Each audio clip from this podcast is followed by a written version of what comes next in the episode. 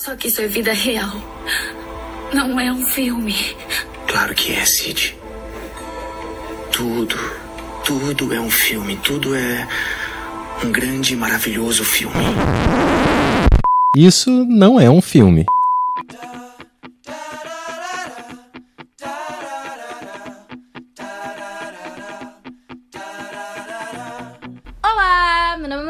Ramos, sou roteirista e pesquisadora e se eu soubesse costurar, coisa que eu não sei, eu pregava um P de preguiça nas minhas roupas, porque é a única letra que me, que me, me representa. E eu sou Renata Spitz, diretora, produtora e roteirista, e tô aqui para provar que o jovem pode ser tão conservador quanto o seu próprio pai, o seu avô e o velho do século XIX.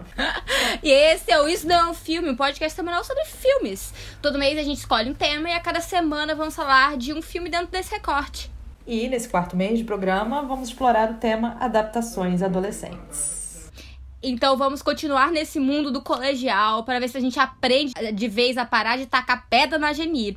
O filme de hoje é A Mentira, uma adaptação do clássico americano A Letra Escarlate. Isso, mas antes de entrar nessa conversa, vamos chamar as nossas redes sociais.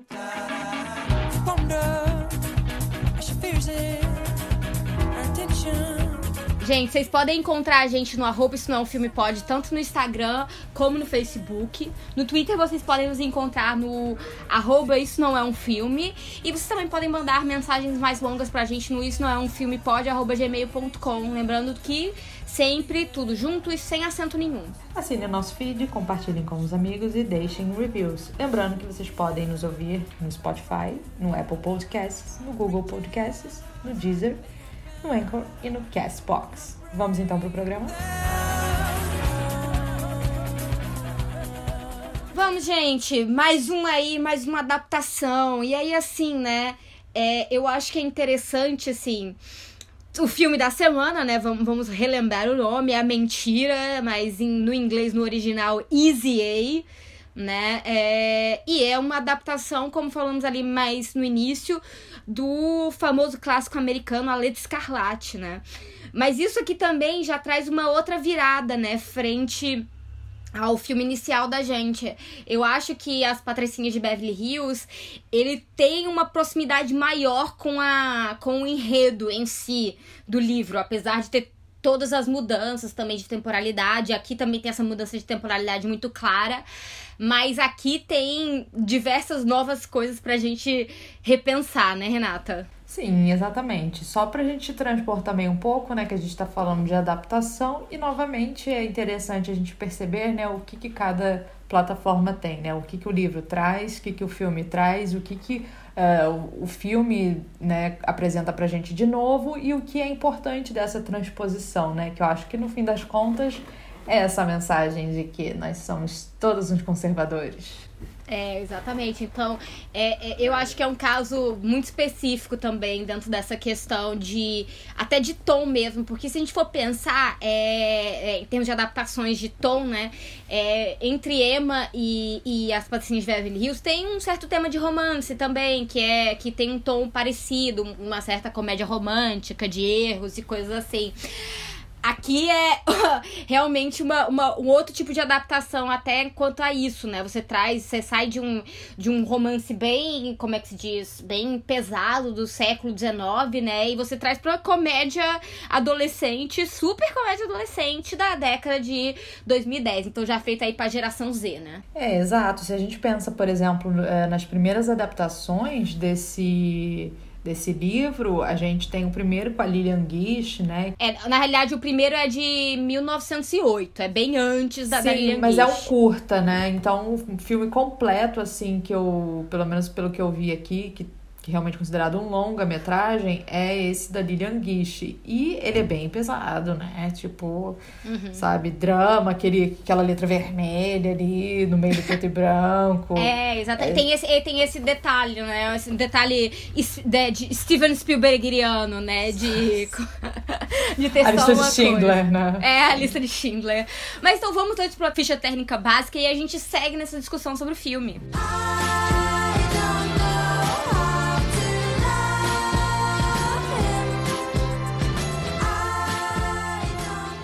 A Mentira, gente, estreou nos Estados Unidos dia 17 de setembro de 2010 e aqui no Brasil no dia 25 de novembro do mesmo ano, né? Ele é dirigido pelo Will Gluck e escrito pelo Burt V. Royal, que é agora, hoje em dia, produtor executivo da série do canal Freeform Cruel Summer.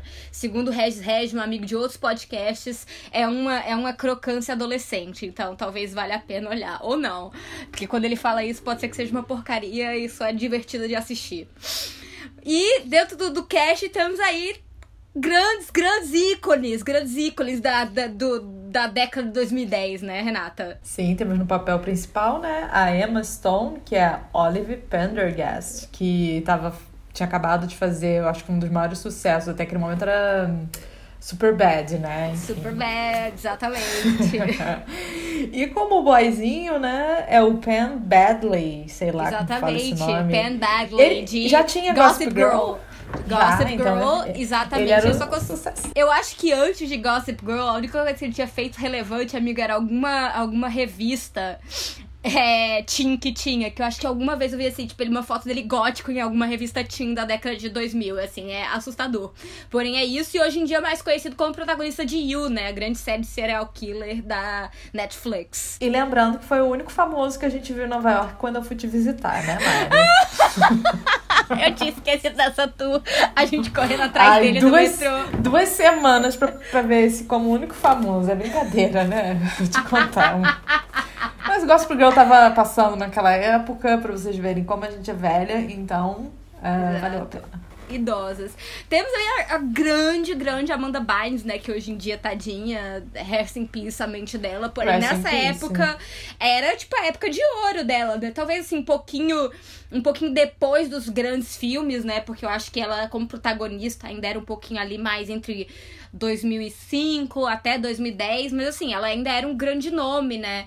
E depois disso, né, teve diversos problemas, né? Mas assim, Amanda, Ma- Amanda Bynes é um grande nome da, da- dessa juventude adolescente do, da, das Dos anos da dec- 2000, né? É, dos anos 2000, exatamente. Ela faz a Marianne Bryant.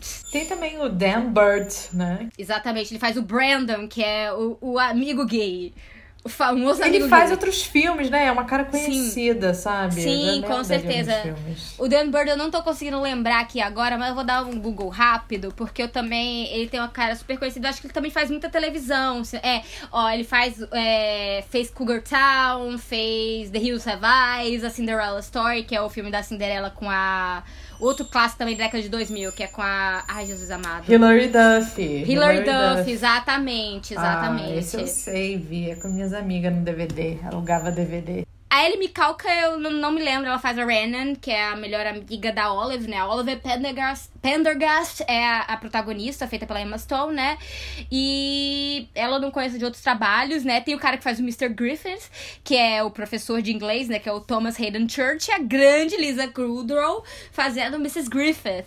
Nessa época ela devia... Ela não sei se eu acho que ela devia estar começando a fazer a primeira, a primeira versão de... Ai, como é o nome? Aquela Ai, gente, a- HBO. A série da HBO, que é maravilhosa, que eu traduzi na, de- nessas décadas aí de 2000 e odiava e aprendi. Exatamente, amigo. Foi assim, uma dor, porém amo hoje em dia. Patricia Clarkson, perfeita, que é a mãe da, da Olive, né? Ela é Rosemary e Stanley Tucci, que faz o Dio Pendergast, o pai dela. Então, e eu acho os dois uma delicinha. Eu acho assim, na, é, to- digo talvez que sejam meus, meus personagens fa- favoritos do filme, porque também entrega a minha idade. Sim, super ótimos. Pais maravilhosos. Se fosse os meus pais, ia só me bater mesmo. Se eu che- chegasse, chegasse em casa com a possível, com a possível história de, de doença venérea no colégio, eu levava só uns tapas. E eles riem, né? E pra falar um pouco da sinopse, né? O que que conta? Uma aluna, Emma Stone, do ensino médio, que é bem comportada, ela confia nos rumores da escola pra melhorar sua situação social e financeira. Exatamente. Ela vai, ela vai fazer aí esse, esse, esse grande esquema misturando misturando mentiras, dinheiro e mil coisas pra poder se tornar uma pessoa mais popular. É a grande história do cinema americano adolescente, né? Tudo pela popularidade, tudo pela popularidade. Oh,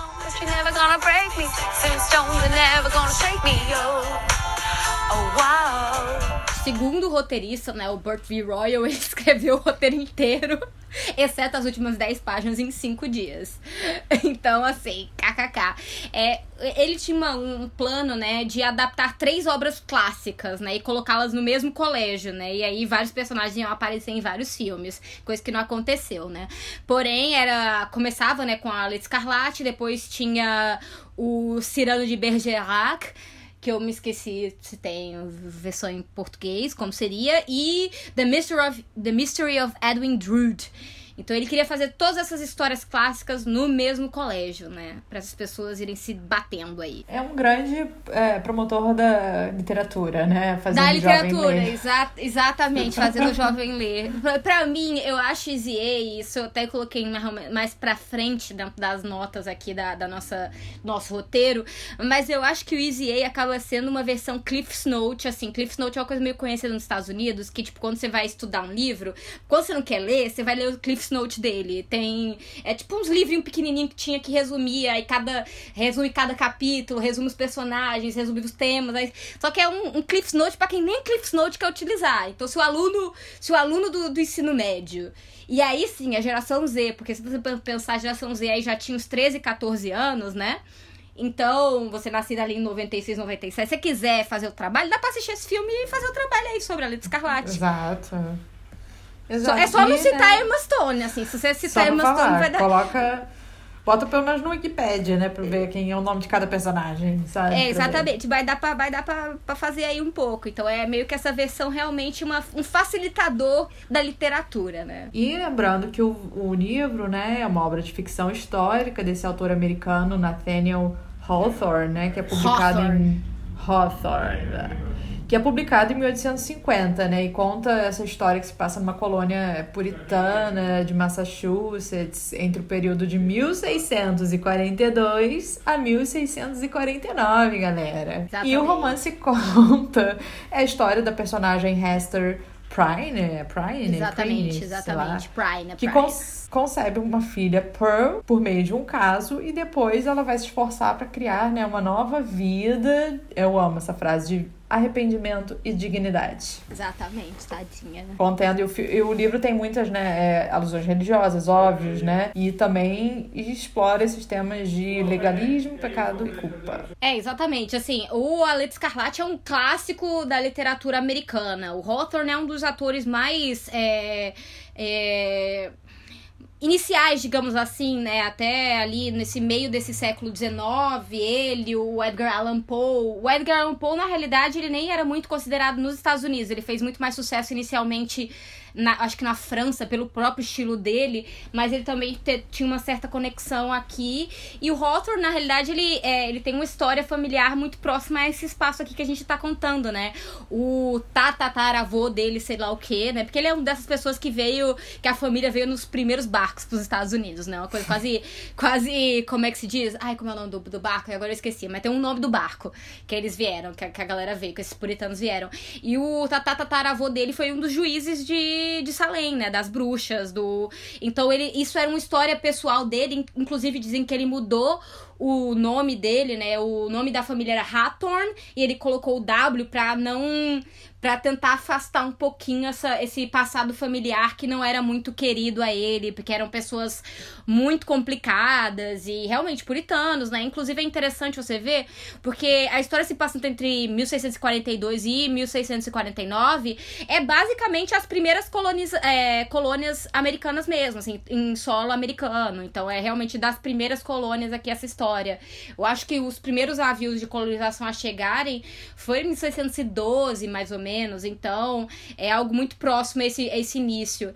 Se eu não me engano, quando eu tava lendo a Alice Escarlate em uma aula, dizia que era algo tipo que a, a Pearl, né, que é a filha da, da Hester Prynne, com, com o pastor dela, que não sei se Renata sabe, mas ela, ela é Sim. filha do Dimsdale, o pastor, é, seria a primeira americana a primeira pessoa branca, né? Porque, né, vamos, vamos ser sinceros, né?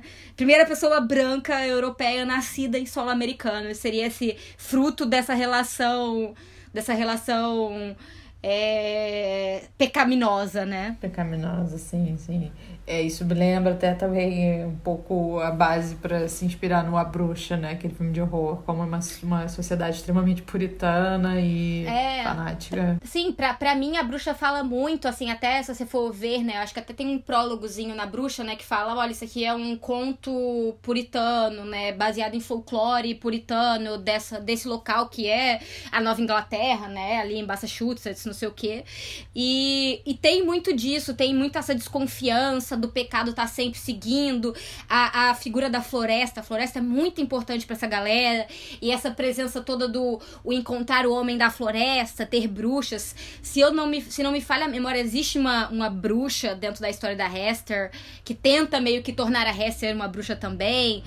E assim, é, é isso, é uma história extremamente pesada, cheia de. cheia de. É, para além da letra A que ela realmente carrega no peito costurada, né? É, tem muito simbolismo na história toda, né? E eu acho que o filme, o filme, de uma certa forma, transpõe um pouco dessas coisas e tenta trabalhar com alguns desses símbolos. Sim, sim. É, e como a gente já mencionou anteriormente, né, teve é, uma adaptação primeira em curta-metragens, assim, em 1908, depois, em 26, tem com a Lillian Gish, em 95 tem com a Demi Moore, né? Exato. Esses dois são muito citados do, no, no Easy A, né? Tanto a adaptação da Lillian Gish, né? Que aparece, como também a da Demi Moore, que eu acho que não aparece como imagem, mas é muito citada. Mas ela fala, né? Assim... É, pelo teor sexual, né? Porque essa adaptação da Demi, Demi Moore, Moore acaba... acaba é, é eu nunca. Eu acho que eu, eu, me lembro de ter visto imagens dessa adaptação da Demi Moore, mas eu acho que eu nunca cheguei a assistir. Na realidade, eu acho que eu nunca assisti nenhuma adaptação direta, né? Digamos assim, adaptação direta do Alex Escarlate, não. Porque ler sim, para sim. mim já foi o suficiente. Já foi uma porrada, né? Que é isso, eu acho que é pesado porque é um filme muito pesado, como uma sociedade. Como ela é uma. Como ela é juíza, né? Das pessoas, dos costumes, do, né, da moralidade e eu acho que o interessante do filme é que transpõe esse puritanismo que é muito pesado no filme e passa em 1600 para nos anos 2000, né? É, exato. Acho que é aquela coisa que você falou ali na sua introdução, né? As coisas não mudam tanto, né? Você é mais parecido com o seu pai, seu avô, seu tataravô do que você imagina. E até o próprio Hawthorne, assim, pelo que eu sei, né? É isso. Ele tinha, um, ele tinha muito problema com o passado da família dele, por esse. Exatamente por terem sido juízes de um momento muito muito pesado e difícil, né? De matar um monte de, de gente inocente só por, por acusações meio loucas, né? É, mas ao mesmo tempo também a própria obra tem um teor. Acho que ele, ela confronta a moral, mas também tem um teor muito moralizante em alguns momentos, sabe? E essa coisa da Hester dentro da. Que eu acho até engraçado que a própria Emma Stone fala, né? A, a Hester, ela, ela, aceita, né, o papel que colocam a ela e ficar calada e, e se isolar da sociedade. A Emma Stone não aceita isso. E ela fala assim: é, esse não é meu personagem, né?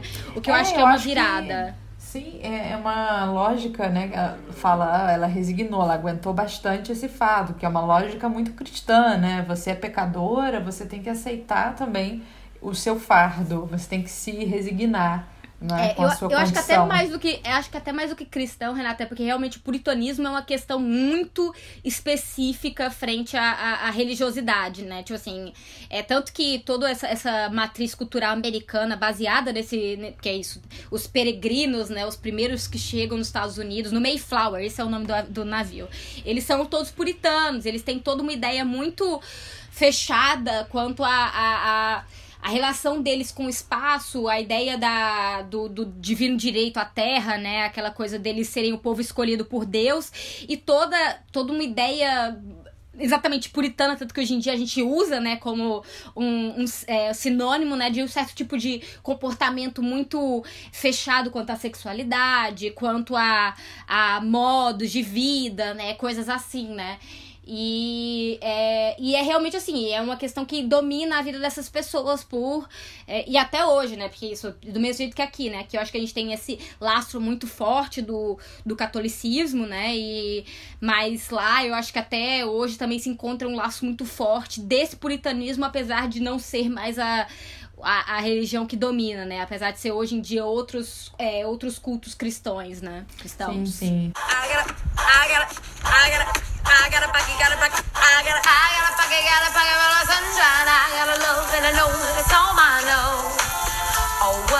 E aí a gente tem, né, é, não uma questão de adultério, mas uma questão da mulher enquanto o sujeito que pratica o sexo ali dentro daquele colegial. E tem uma diferença que eu acho que é muito interessante, que é ela mente, né, dizendo que Uhum. teve a primeira vez. E os caras começam a pagá-la, né, dar brindes, mimos, pra dizer que ela fez sexo com eles. E é muito interessante como é diferente. Eles são super vangloriados por fazerem sexo. E ao passo que ela ah, é totalmente rechaçada por isso. Ou seja, dentro de uma. da realização do ato sexual, as duas pessoas envolvidas vão ser tratadas diferente, né? É, sim, eu acho que assim, o, o filme em si, ele expõe uns paradoxos muito grandes dessa cultura americana, puritana americana, esse puritanismo que ainda existe nos Estados Unidos e também, de certa forma, aqui, né? Se aplica também a essa situação brasileira. Porque existe uma, uma ênfase muito grande, né, na cultura, é, até, né, se a gente for ver, né, dessa sexualidade e sexualização dos corpos femininos. Mas, paradoxalmente, né, você culpabiliza de forma extrema essas mulheres por qualquer tipo de, digamos assim, entre aspas, transgressões, né? Então, você exige que ela se coloque no, né, digamos assim, no palco social com uma forma muito sexual, né? Corpos e não sei o que, e toda uma, uma apologia à sexualidade, só que a partir do momento que, que tem alguma uma suposta fazer o fazer o sexo, não só fa- o, você vende o sexo, mas você fazer o sexo ou a, men- a, a mera possibilidade disso, a mera possibilidade disso se torna algo a ser destruído, né, e, a- e apagado, né, e rechaçado e excluído, né, socialmente. Não, sim, exatamente. É, isso, isso a gente pensa, ah, essa cultura do high school, mas a gente pode pensar também é, na questão das exposições das mulheres quando são fotografadas né, em, em sua intimidade, o quão é diferente, né?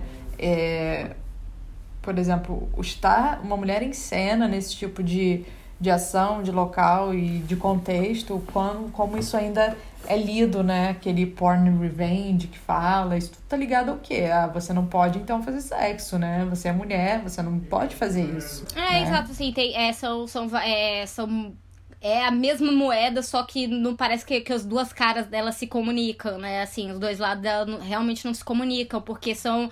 Você usa é, um patamar muito diferente. Eu acho que uma, de uma certa forma o filme fala sobre isso, né? E diferente, né? E aí eu acho que é, até questões mesmo de adaptação e o que, que o filme tá querendo dizer diferente do livro, né? Apesar de ter, uma certa forma, discursos digamos, paralelos, é, a personagem da, é, a- da Olive, né? A Olive, que é a personagem da Emma Stone, ela tem uma. é, como eu já falei rap- rapidamente anteriormente, ela tem um- uma posição muito diferente da personagem do, do livro, né? Ela, ela, não se, ela não se subjuga, ela decide tentar usar esse jogo social a próprio. É, por favor dela, né? Isso que até é, nessa esse a sinopse breve que a gente deu dela conseguir dinheiro com isso, né, meios financeiros, é ela tentando se aproveitar dessa, dessa narrativa que, que fugiu ao controle dela, né, para conseguir algum tipo de ganho, né? Sim, exato. Ela fica pedindo um cartão presente da Amazon, sei lá o que, para as pessoas. Porque ela tenta até nesse momento, né, inverter o jogo, sabe? Do tipo, é, você tá ali sendo protizada por isso, então ok. Vou fazer ganhar alguma coisa, disso. né? É, exatamente. E, e tem uma coisa, né, que eu acho que ela tem ali também um suporte familiar que não se importa com isso, não julga ela, então tem pelo menos esse espaço muito é, confortável, né? Não tem. Dali não parte nada dali. E do professor também, né? Que são personagens assim que estabelecem uma certa confiança pra. Tipo, tá todo mundo duvidando de mim, mas eu sei que essas pessoas aqui sabem, pelo menos, da verdade. É, sabe quem eu sou, né? Mas ao mesmo tempo é, é, meio, é meio triste, né? Você ver que não existe alternativa certa, né? Porque se a, se a Hester no livro ela baixa a cabeça e mesmo assim segue sendo é, ostracizada, aqui ela tenta reagir de uma forma muito mais, digamos, positiva, né? Assim, tipo, digamos, sex positive, né? Assim, eu vou tentar fazer disso uma bandeira para mim. É, mas ela também sofre consequências muito pesadas, né? De ser usada pelas pessoas e de ter a narrativa totalmente é, fora do controle dela, porque todo mundo começa a se aproveitar dela, né? Do tipo, fazer. é, fa- assim, sabem que ninguém vai acreditar nela. E aí, inclusive, adultos começam a fazer isso, que é mais ainda cruel, né? Sim, exato. É a partir do momento que ela já é essa pessoa, né? Esse corpo associado a ser sexual, todos os outros uh, personagens que ou traem ou fazem algo de errado relacionado ao sexo colocam a conta, né, pra ela. Por exemplo, Exatamente. assumem a culpa, porque é muito mais fácil todo mundo acreditar que foi você, sabe? E aí você expõe um pouco, né, dessa sociedade é, é, puritana, que não é só puritana, é hipócrita. É, né? extremamente pró- hipócrita, exatamente por isso. Isso é uma coisa que é, me lembra muito, e é isso me lembra muito o, o, o livro, né? Um, um problema que eu sempre tive com o livro é realmente o personagem do. é, do reverendo, né? O Dimsdale. É, porque isso, ele deixa ela ser, ela levar a culpa sozinha. Ela passa anos levando a culpa sozinha, com aquela letra escarlate, sendo escrotizada por todo mundo, enquanto ele segue a vida dele. Aí depois ele começa a se a ser meio que perseguido pelo pecado dele, acaba revelando tudo e morrendo. Sendo que assim, caralho, você era pra ser um. um, é, um digamos, como é que se diz? ai, uma luz moral para essa, pra essa comunidade, né? Você é o reverendo da comunidade. Então, para além dele cometer adultério com uma mulher casada, né? E que isso é um primeiro pecado, ele ainda deixa ela assumir toda a culpa por anos e anos e anos, criar a criança sozinha e, e tudo mais, sabe? Então, eu acho que de uma certa forma existe um paralelo aí com a personagem da Lisa Kudrow, né? Que tem super uma questão de. Ela, ela julga a roupa da, da Olive, né? Diz, ah, porque você tá se vestindo que nem uma, uma prostituta e não sei Um o quê. stripper, né, É, um um stripper. Eu acho que a mãe dela chamava de stripper, mas só que a mãe não tá julgando, né? A mãe acha engraçado. Só que a professora, você vê que ela tá julgando. Só que é a professora que tá tendo um caso e que depois joga esse caso em cima das costas da menina e, e se nega a, a ajudar ela quando ela tenta reverter a situação, né? Quando se chega num limite pra ela, né? Então, pra mim, eu acho que tem esse paralelo que não são personagens de forma algum similares, mas eu acho que, de uma certa forma, acabam funcionando de uma certa forma. É, porque eles empenham a mesma ação, né? Você, a Lisa Kudrow é a pessoa que está envolvida no adultério em si, né? Assim como o personagem do, do reverendo, né? Então, tá em- eles são unidos, né? Por esse tipo de ação como os dois personagens e como que eles tentam se eximir daquela culpa, né? É, exato. Assim, olha, você já assumiu a culpa mesmo, então deixa pra lá, eu vou viver minha vida e pra você vai ser mais tranquilo. Quando não é isso, né? Se você tá falando é, em, em questões é, até isso religiosas e não sei o que, seguir mentindo e seguir nesse, nesse pecado e deixar uma outra pessoa assumir por você, né? O que que está te eximindo de, né, de alguma coisa? Sim.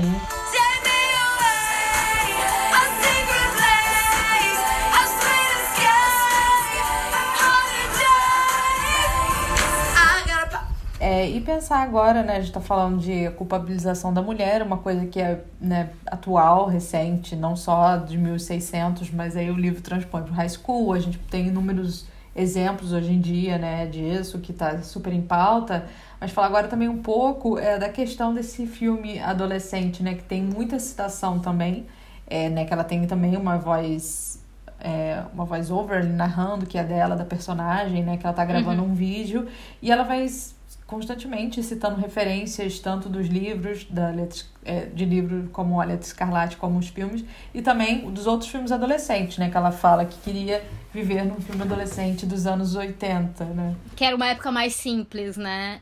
É, não, exatamente. Eu acho, eu acho engraçado assim, primeiro falando sobre essa questão do é, de- desse enfoque narrativo, né, dessa escolha pelo voiceover, mas ela é muito bem justificada, né? Porque essa questão de já é colocado desde o início que ela tá gravando um vídeo que a gente não sabe direito o que, que ela vai, pra onde ela vai com isso, mas a gente já desde o início do filme isso já é já é um dado, né, que tem um motivo pelo qual é, existe essa, essa narração, né? E é isso, ela tem. Eu, até muito pelo, pelo diretor, né? O, o diretor do filme, ele é um grande fã do John Hughes. E pelo que eu entendi, essas citações tanto aos filmes do John Hughes não vinham no roteiro, mas vieram muitas é, por causa do diretor, que o filme dele predileto é o Curtindo a Vida Doidado, né? Amo também, adoro. Sim, ela, ela cita o personagem do Clube dos Cinco, ela, enfim, ela faz um apanhado ali E Sim, que isso também exato. conecta o espectador na, no jogo de referência, né? O que a gente sempre fala. Você também con- conecta com o espectador que vai reconhecer aquelas referências, né? É, eu acho que aqui, até de uma forma assim, a gente falou, né, quando a gente tava conversando sobre Patricinha, sobre questão de referencialidade, mas aqui pra mim eu acho que chega num nível que aí eu já acho um pouco exagerado, sabe? Que se torna muito citação e às vezes, especialmente a cena final pra mim, eu acho, eu acho assim, eu fico meio ah, porque eu acho é, é porque assim, me parece meio boba, sabe? Assim, do, o nível de citação que tem, dela.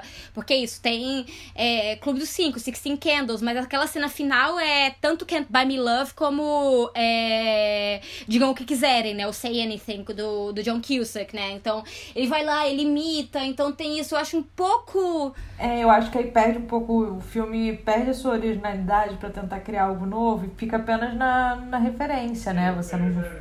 É, exatamente, exatamente. Assim, eu acho que quando ele faz, é, quando ele faz momentos musicais no filme, tipo ela com aquele, car aquele card, e ela começa a cantar uma coisa meio Ferris Bueller, do tipo, tem uma cena musical do nada, eu acho isso ótimo, porque você tá fazendo uma referencialidade, mas você não tá transpondo literalmente. Mas quando ela começa a citar demais, e essa cena final pra mim é um.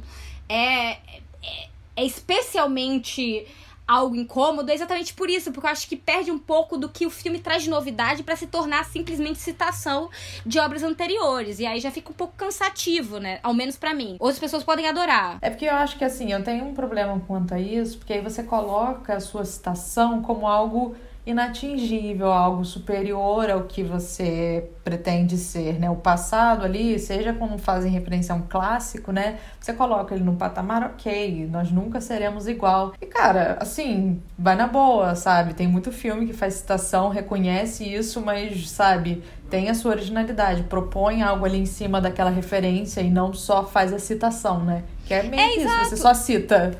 É, exato. E assim, e poderia, e, e citar novamente não é o problema, mas cadê a sua virada?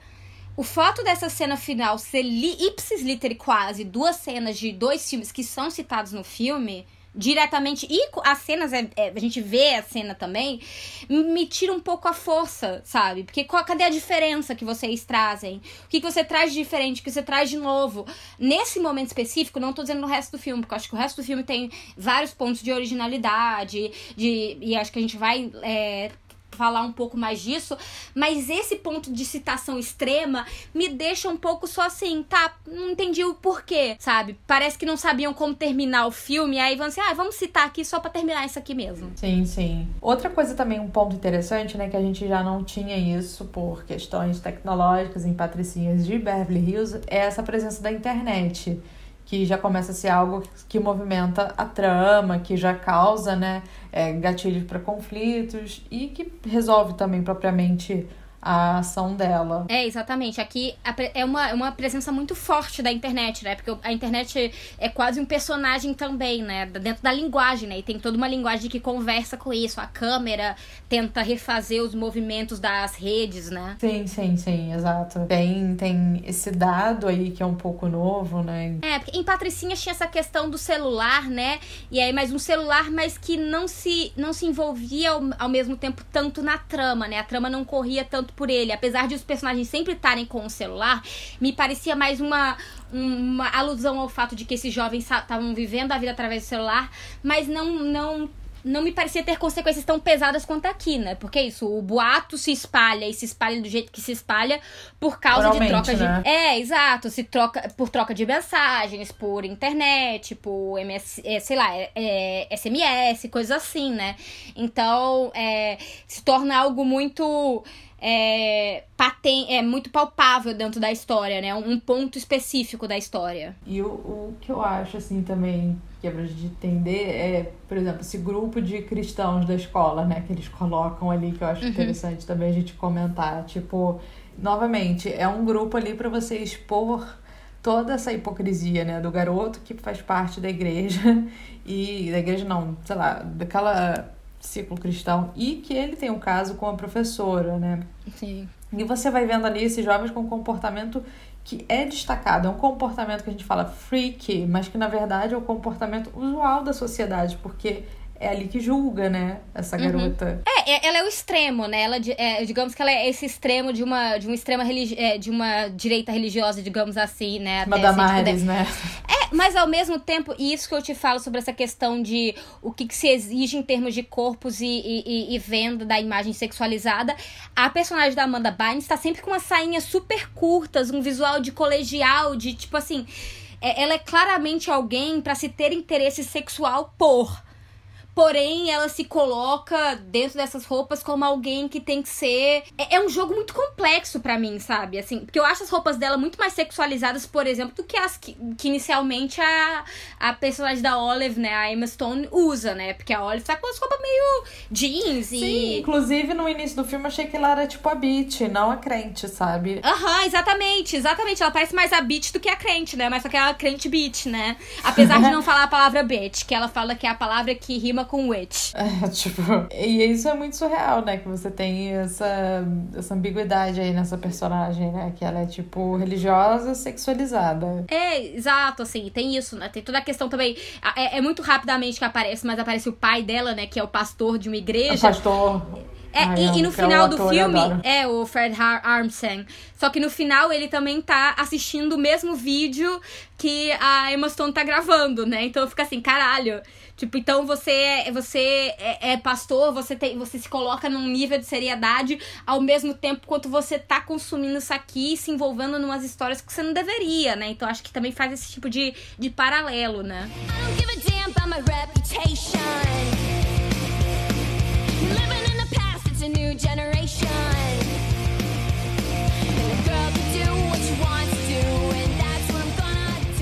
É, e tem coisa agora que eu acho que a gente podia abordar, né? Que ele tematiza, né? Diversas coisas. Tipo, ela quando aceita essas propostas dos meninos pra fingir terem sexo com elas, são tipos de menino, né? Primeiro tem o Brandon, que é homossexual. E aí tem, eu acho que, um, né, uma questão interessante pra gente comentar. É, eu acho assim, na realidade, eu acho que revendo o filme, eu, eu, me, eu me pego assim, é, realmente assim, eu assisti quando ele saiu, né? Então deve ter assistido ali por 2010, talvez eu tenha visto no cinema, ou 2011, se eu aluguei ou baixei, ou alguma coisa assim. É, mas eu acho que. Eu não sei exatamente se o filme envelhece tão bem. Eu acho que a Emma Stone realmente, assim, ela, ela faz realmente essa, essa estreia dela, digamos assim, como uma. uma é, como uma protagonista carismática, né? Sendo a- car- carregando o filme com o seu nome, né? É, mas eu acho que tem uns problemas discursivos meio complicados no filme, assim. Toda essa questão dela dizer pro, pro Brandon que é melhor ele fingir ser hétero. Tem esse discurso, né? De aguenta até o final da escola e depois você seja livre. É, e esse é, o- é, o, é o discurso, é tido como um discurso legal, né? Essa é a menina legal que ela tá falando é pra ele ficar no armário, pra ele. E ela vai ajudar ele a ficar no armário. Isso eu fiquei, eu fiquei assim, gente. Não, ok, né? Coisas muito piores em outros filmes, não tô dizendo que não, não, mas ao mesmo tempo, se a gente for ver, né, a, a, a discussão que a gente teve no filme anterior, que é um filme que é anterior até, né, cronologicamente, e o que se tem aqui, é, me parece que tem uma, uma passos para trás, sabe? Dá alguns Exato, pa- porque sim, no Patricinhas você tem ali todo. ninguém se importa com ele é gay. E aqui você tem uma diferença do. Olha, eu acho melhor você segurar uma ondinha por enquanto. É, exato, você finge que você tá. É, e eu acho meio cruel até ela, ela colocar, porque é ela que dá essa ideia, não é ele que tá querendo aquilo, né? Ele de forma alguma não era o que ele queria, mas ela que fala pra ele: olha, talvez fosse melhor ser. Eu, eu acho meio complicado, eu não sei se assim, revendo se é uma coisa que é, fecha tão bem, também questões de rivalidade feminina, né? Assim, para além da, da, da, da personagem da Mary Ann, né? É, Que é, eu nem considero tanto necessariamente como uma rivalidade, eu acho que tem, tem mais essa questão religiosa, né? Mas a questão dela com a melhor amiga dela, né? É, me, me parece um pouco. Não que não seja verdadeiro. É, mas eu acho assim, já deu, né? Esse tipo de. É, exato, assim. E você vê no fim, né? O fim do filme dela, o fim feliz dela, é ela com o menino só. Não se fala sobre essa amizade É, dela não, tanto. eu, isso que eu achei muito estranho, né? Porque a- esse desfecho da amizade, ele meio que é isso. Acabou, mas não retoma, né? Não, não acontece uma reconciliação, vai. É, e até tem uma questão muito que me pesa, que é ela descobrir que a Ria tinha pego o Todd, né? Então é como assim, ah, eu tô traindo a minha amiga, mas a amiga amiga me traiu, então a gente, essa é a amizade feminina.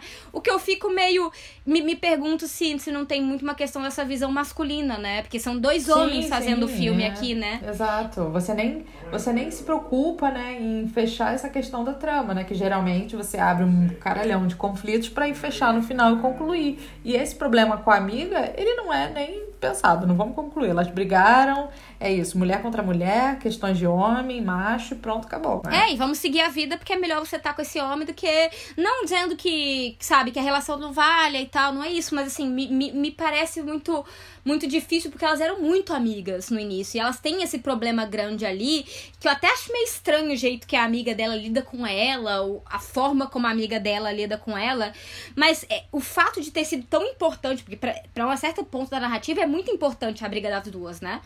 E não ter um fechamento disso direito, um fechamento mais. é, me, me, me, me transmite muito esse olhar masculino, sabe? Sim, sim. Isso até também me reverbera muito nessa facilidade, né, do par romântico dela em aderir a esse amor aí entre os dois. Não, não existe um conflito, vai, na relação. Ele É, só tem não. esse gap de comunicação, mas assim é, é muito fácil ali o amor. Tá, tá muito, foi muito fácil conquistar, sabe? Sim, nem foi uma conquista, né? Uma coisa meio que É. acontece, meio. Assim, óbvio, ele tá ali desde o início, ele meio que aparece em várias cenas ao longo do filme, né? De forma meio pequena. Mas eu acho até engraçado na hora que ela fala, que ela pergunta pra ele, mas por que agora? E ele meio que se recusa a- responder. E ele diz: Você vai ficar é, analisando isso na sua cabeça. Uma coisa meio assim, ah, você é uma menina boba, então você vai pensar muito sobre isso.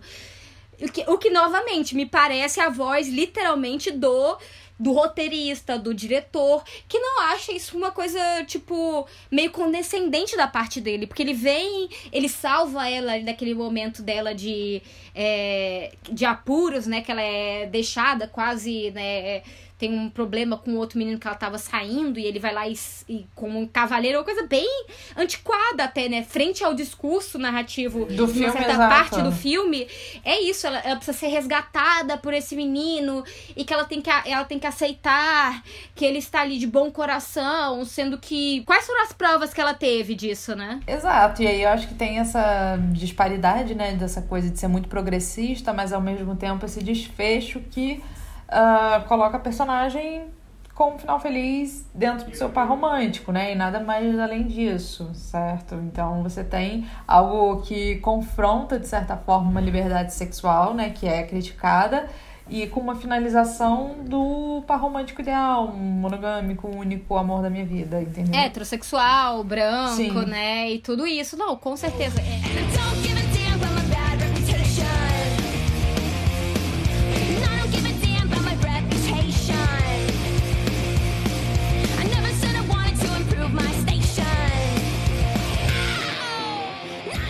Uma outra coisa que, que bom, eu não sei, não, eu não sou, eu não sou uma pessoa LGBTQIA+, não sou, mas me soa muito estranho a, a forma como eles tratam também a questão do Brandon quando fazem o paralelo entre ele e o Huckleberry Finn dele ter fugido com o Homem Negro e Amiga, eu fico- achei que eles tiraram isso do cu, na, na moral. Não entendi por que, que eles tiraram isso, que, qual foi a razão, entendeu? Pois é, e me deixa com um gosto muito ruim na boca, exatamente porque o Huckleberry Finn, ele tem toda uma questão de escravidão, é, de raça, é, e, e só troca isso pra um tom jocoso, e até mesmo a, a sexualidade dele como algo a ser, a ser rido de, né? Você vai rir porque ele fugiu com, com um homão negro e... E aí o homão negro, sabe, tipo, todos esse tipo, esse- essa linha discursiva, essas, essas amarras discursivas que eu acho extremamente Amiga, parece piada de hétero, né? Sabe, hétero fazendo piada idiota? Não é Exatamente, piada? piada, de é, pra mim hétero. é isso. É. É piada de hétero. Então, assim, é, é muito é, é muito complicado, né? Você, você se vende como um, um, um filme progressista, né? Mas ao mesmo tempo você ainda carrega em si, né? Dentro do âmago da história, das sobrelinhas e de tudo que tem ali. Esses teores muito retrógrados. Você coloca assim a personagem da Amanda Bynes, essa louca religiosa, como um ponto extremo Só que o filme em si, ele vai também desencadeando diversas coisas, né? E até, por exemplo, se a gente for pensar, é... a própria questão da- dessa da, da professora, né, da que a professora não, a, a conselheira, né, a psicóloga do colégio quase, né? Psicóloga. é que tem um caso com o menino, né? E o menino é maior de idade, tem que ficar lembrando isso toda hora e de um jeito meio. Ah, destruir um casamento, isso é a pior coisa que eu fiz. Tipo assim, ela destruiu a vida dela e do tipo. Sabe, tem, tem muitos discursos também muito moralistas ao longo do filme. É, eu acho que no fim das contas ele traz uma temática né, muito interessante que precisa ser problematizada de como é uma sociedade puritana, né? Os jovens, a gente ainda é. Só que para todas as ações né, que ele está problematizando ali, os conflitos, as soluções são extremamente questionáveis, né? Porque elas estão dentro de uma lógica conservadora, né? No fim das contas. Exatamente, extremamente conservadora. Por isso que eu acho que os personagens que eu mais gosto são os pais dela. São os pais. É, os pais parecem pai que faz suruba, né? Que tipo assim, uhul, faz sexo, vai em casa de swing. É, e são realmente as pessoas, as únicas pessoas ali que não estão julgando todo mundo. Eles não estão eles não estão preocupados em fazer discursos morais sobre as pessoas, é, sobre ela, e do tipo assim, fazer um certo escrutínio, né? Que você até esperaria. Como eu disse, né? Se fosse meus pais, ia ter dado um tapão na minha cara na se eu chegar. Sabe? Mas assim, mas eu acabo achando eles os personagens mais legais por ser, por terem uma certa, uma certa abertura de falar de coisas de um jeito que o próprio filme não consegue falar. Eu acho que também é um grande, né? Você vê, são dois grandes atores, né? O Stanley Tucci, é, a que agora é. Ai, Jesus amado. A, Pa- a, Patrícia- a Patrícia Clarkson. Então, assim, são dois grandes atores que realmente eu acho que conseguem dar um outro tom é, que talvez outras pessoas ali ao longo do filme não consigam, sabe?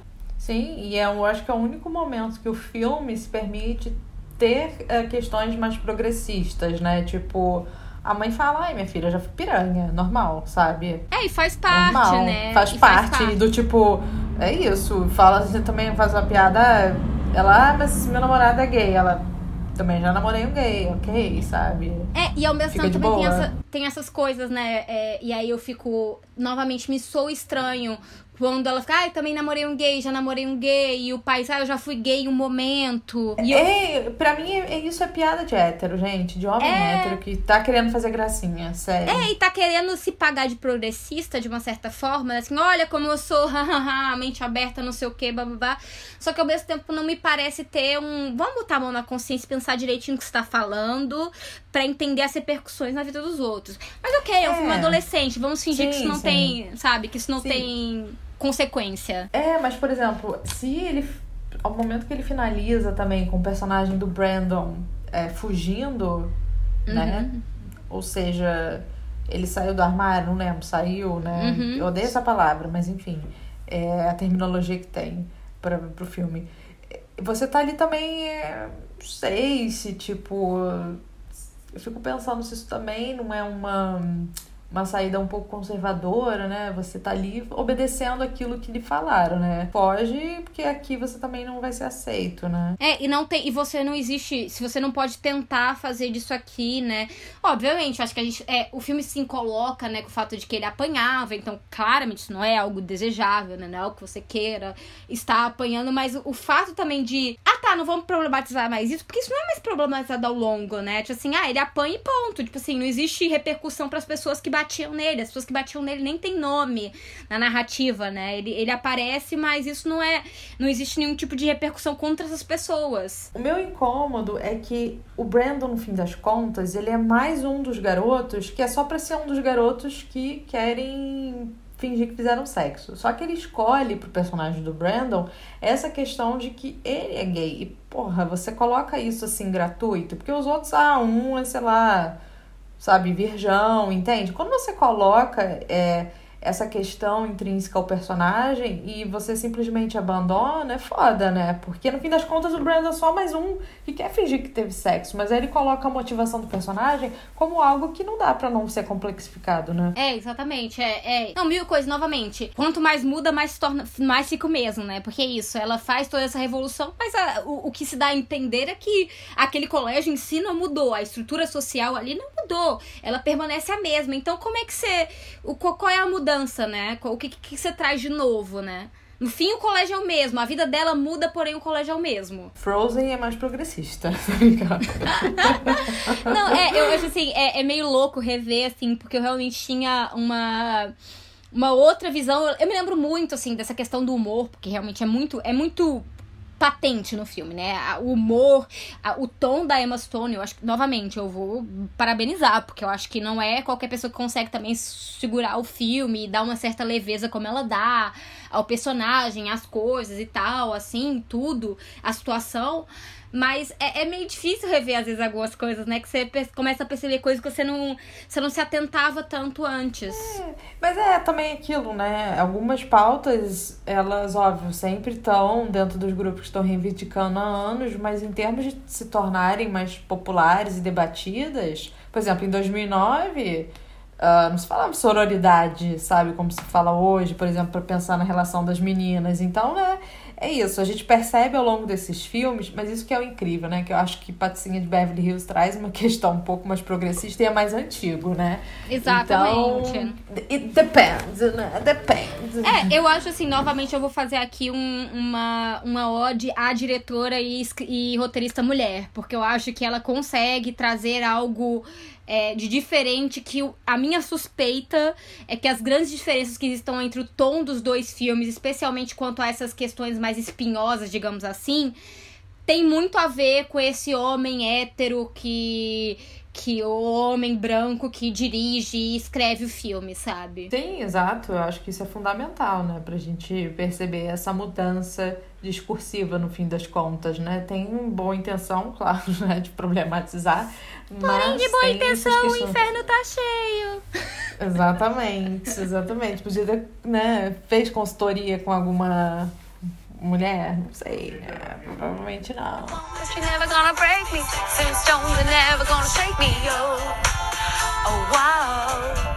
Ai, gente, mas é isso. Então, Easy A, A Mentira, adaptação aí. Aqui, ó, em Portugal o nome se chama Ela é Fácil. Tá? Ela é fácil. É, Eu adoro também esse jogo aí. Eu acho que a última coisinha, eu adoro esse jogo do, do nome, né? Porque o nome tanto fala de um A que ela ganharia, né? Em termos de nota, né? E seria fácil, porque Sim. ela tá fazendo um trabalho sobre esse livro, né? Então é tanto aí que o, que o livro entra na história, né? Ou a Letra Escarlate, essa ideia dela de costurar nas próprias roupas. Mas só que fazendo uma, uma apropriação oposta ao que a Heather faz, né? Que a Hester faz dentro do livro. Mas é, também, ao mesmo tempo, é, dela ser fácil, né? É, dela ser uma menina fácil, né? Que aí é o, é o, o título português de Portugal. Claro, aqui é tudo direto, ela é fácil. Ela é fácil. Ai, gente, então olha, terminamos mais uma semana. Semana que vem a gente volta com outro filme, outra adaptação aí de um grande clássico da literatura. Semana que vem, vamos lá e mais é... um filme adolescente. Mais um filme adolescente. Exatamente, gente. Então é isso. Boa semana pra vocês. Até sexta que vem. Beijinhos, jovens. Living in the past, it's a new generation.